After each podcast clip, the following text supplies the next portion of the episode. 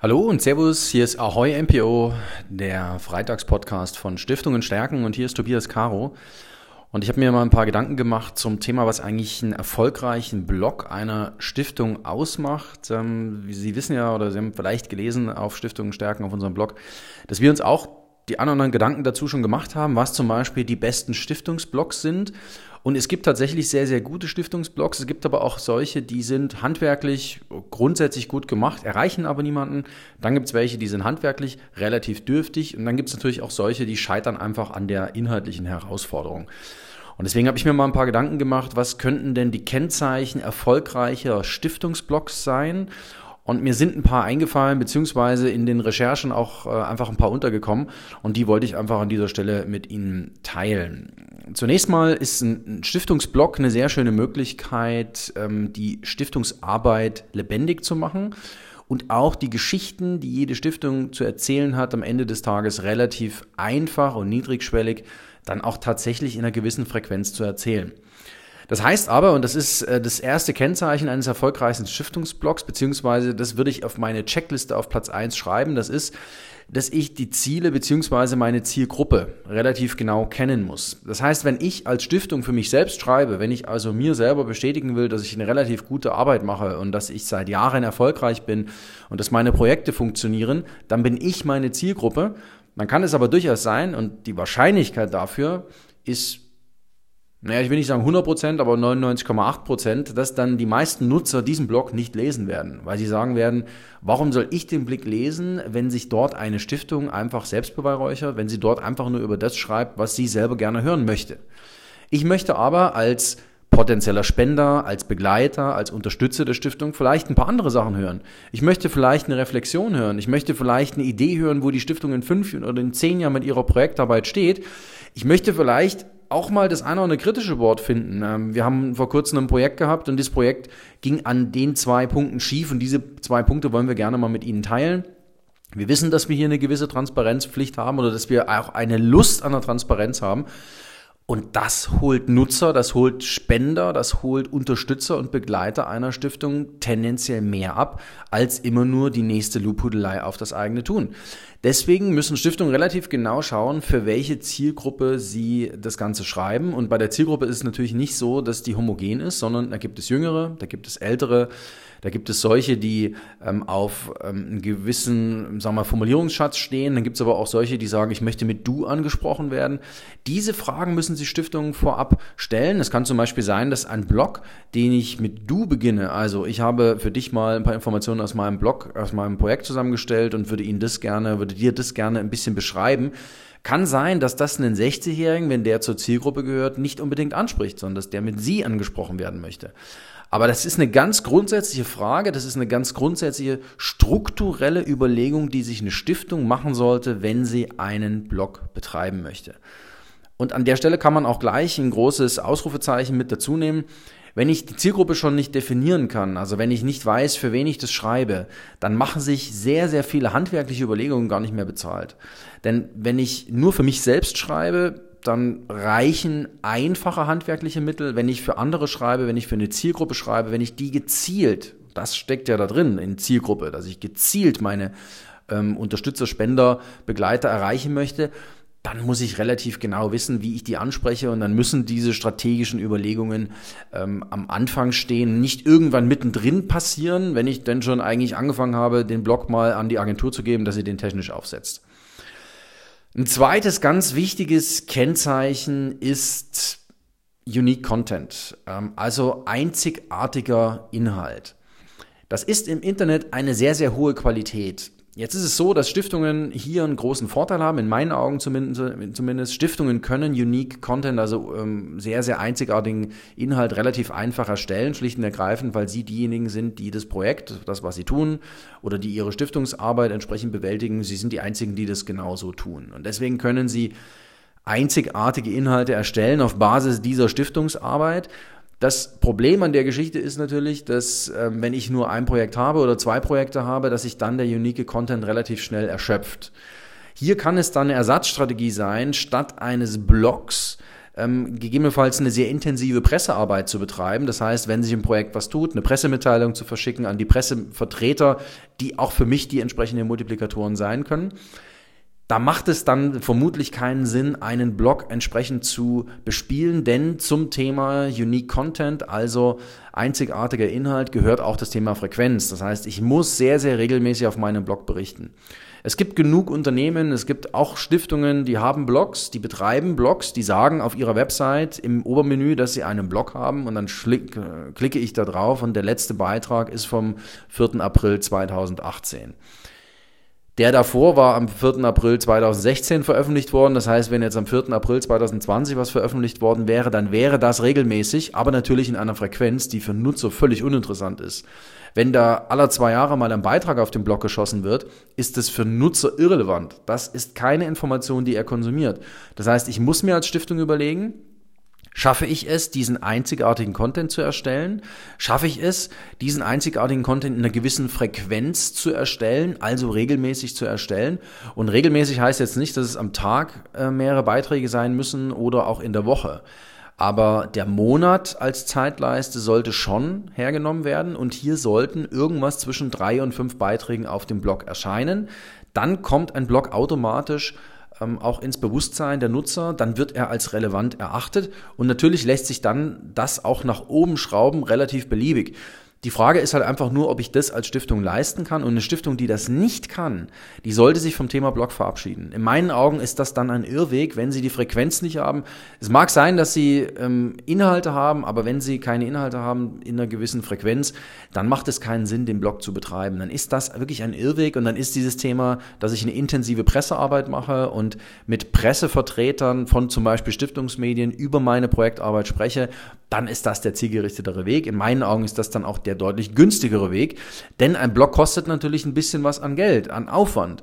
Ähm, ich brauche eine Person, das lässt sich schwer bepreisen, ähm, aber die muss schreiben, die muss ähm, die Bilder entsprechend generieren. Zur Bildsprache sage ich gleich noch was. Ähm, das Ganze muss technisch ein bisschen gepflegt werden und es sollte natürlich auf einer technischen Basis sein, dass Schlagworte vergeben werden können, dass ähm, die Suchmaschinenoptimierung gewährleistet sein kann und dass das Ganze auch irgendwo optisch ansprechend ist. Es nützt nichts auf einer Infrastruktur von 1998 einen Blog zu installieren, wo jeder sofort sieht, dass der von 1998 ist oder dass die Technik dahinter, hinter dem Blog von 1998 ist. Bringt ihnen nichts. Das wird einfach den Nutzer heute nicht mehr abholen und sie dürfen eins nicht vergessen.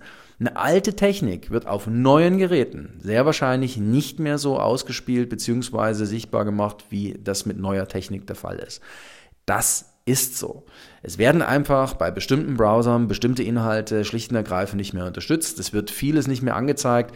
Und wenn Sie heute einen Blog betreiben als Stiftung, dann müssen Sie sich auch überlegen, ob Sie diesen Blog nicht von Anfang an für Mobilgeräte konzipieren. Denn Blog ist natürlich schon so ein bisschen eine 5-Minuten-Terrine im Medienkonsum. Das heißt, ich lese mir mal so 5, 6 Minuten einen kurzen Text durch von der Stiftung.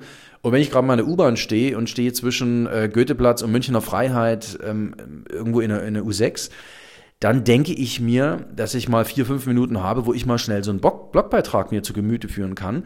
Und dann sollte dieser Blogbeitrag nach Möglichkeit für die Mobilgeräte optimiert sein. Dann nützt es dann wiederum nichts, wenn ich eine alte Technik habe, ich diesen Blogbeitrag äh, mir von rechts nach links im Handy her scrollen muss und die Schrift auch noch gefühlt Schriftgröße 3 ist. So das, ganz ehrlich, das liest keiner. Das liest insbesondere keiner, den Sie ansprechen wollen, sehr wahrscheinlich ansprechen wollen äh, mit der Stiftung oder mit den Inhalten, die die Stiftung betreffen.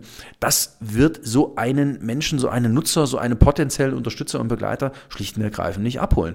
Deswegen ist es ganz wichtig, auch die technische Basis im Griff zu haben und im Blick zu haben und auch natürlich zu gewährleisten, dass der, der sich kümmert, auch zum Beispiel den Austausch mit der Agentur führt, um zu sagen, ähm, wenn etwas technisch gemacht werden muss, ähm, ich gebe dir das weiter und du setzt es bitte für mich um. In der Regel haben Stiftungen keine eigene interne IT-Abteilung oder jemanden, der sich damit richtig gut auskennt. Und bei Blogs ist es leider so, dass dieses, ich habe da mal einen Kurs gemacht, einen auch nicht wirklich weiterbringt. Das muss ein Profi machen, ein professioneller Blog, der auch wirklich fliegen soll, der muss auf einer professionellen Infrastruktur stehen, ähm, der muss am Ende des Tages eine, eine, eine, hervorragende technische Basis haben. Und da sind Stiftungen natürlich schon gewisserweise herausgefordert, vielleicht eine Pro Bono-Möglichkeit zu finden, zu sagen, pass auf, liebe Agentur, Ich setze dich bei mir auf der Website als diejenigen, die den Blog möglich gemacht haben. Ich kommuniziere das auch. Ich sage auch Danke dafür in meiner Kommunikation rund um den Blog, dass ihr das ermöglicht habt. Und dafür kriegt man dann den Blog vielleicht ein bisschen abgespeckter Version ein Stückchen günstiger als Stiftung oder gratis, weil es einfach eine Pro Bono-Leistung dann in dem Moment ist. Freiwillig erwarten darf ich derlei nicht. Ich glaube, dass es auch vermessen wäre, zu, immer zu verlangen, dass ähm, Agenturen, Pressearbeit, äh, Öffentlichkeitsarbeit und dann auch sag mal, Digitalarbeit, dass die das alles gratis machen für Stiftungen. Das kann nicht Sinn und Zweck sein.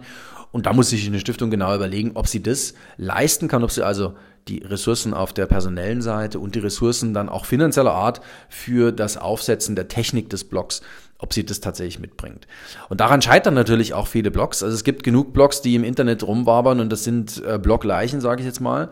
Ähm, das sind auch Stiftungsblogs dabei, wo man ganz genau sieht, hier wurde mit sehr viel Werb was aufgesetzt, hier wurde mit sehr viel Intensität zum Aktuellbereich noch ein Blogbereich dazugesetzt aber die Ressourcen haben es am Ende des Tages nicht hergegeben, das wirklich professionell zu betreiben und so zu betreiben, dass eine Stiftung damit dann auch nochmal ein zusätzliches Profil ausprägen kann oder ihr Profil zusätzlich schärfen kann und dass sie damit natürlich ähm, mehr Nutzern noch Möglichkeiten gibt, bei ihr inhaltlich anzudocken. Und wer inhaltlich schon mal angedockt ist, bei dem ist es dann nicht mehr sehr weit zur potenziellen Spende oder zur potenziellen Unterstützerschaft. Das muss man als Stiftung auch relativ genau wissen.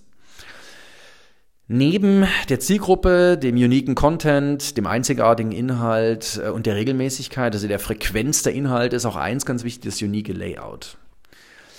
Es kann für Stiftungen sehr, sehr sinnvoll sein, sich genau mal mit seiner eigenen Logosprache auseinanderzusetzen und diese Logosprache von der Farbskala her auch dann in die Bildsprache zu übersetzen. Oder die Bilder, die in den Blogs entsprechend eingebunden werden und Bilder sind Pflicht, also ohne Bilder einen Blogbeitrag zu machen, das geht gar nicht mehr ähm, diese Bilder dann entsprechend so zu bearbeiten, dass man erkennt, aha, das ist ein Bild von der Stiftung XY.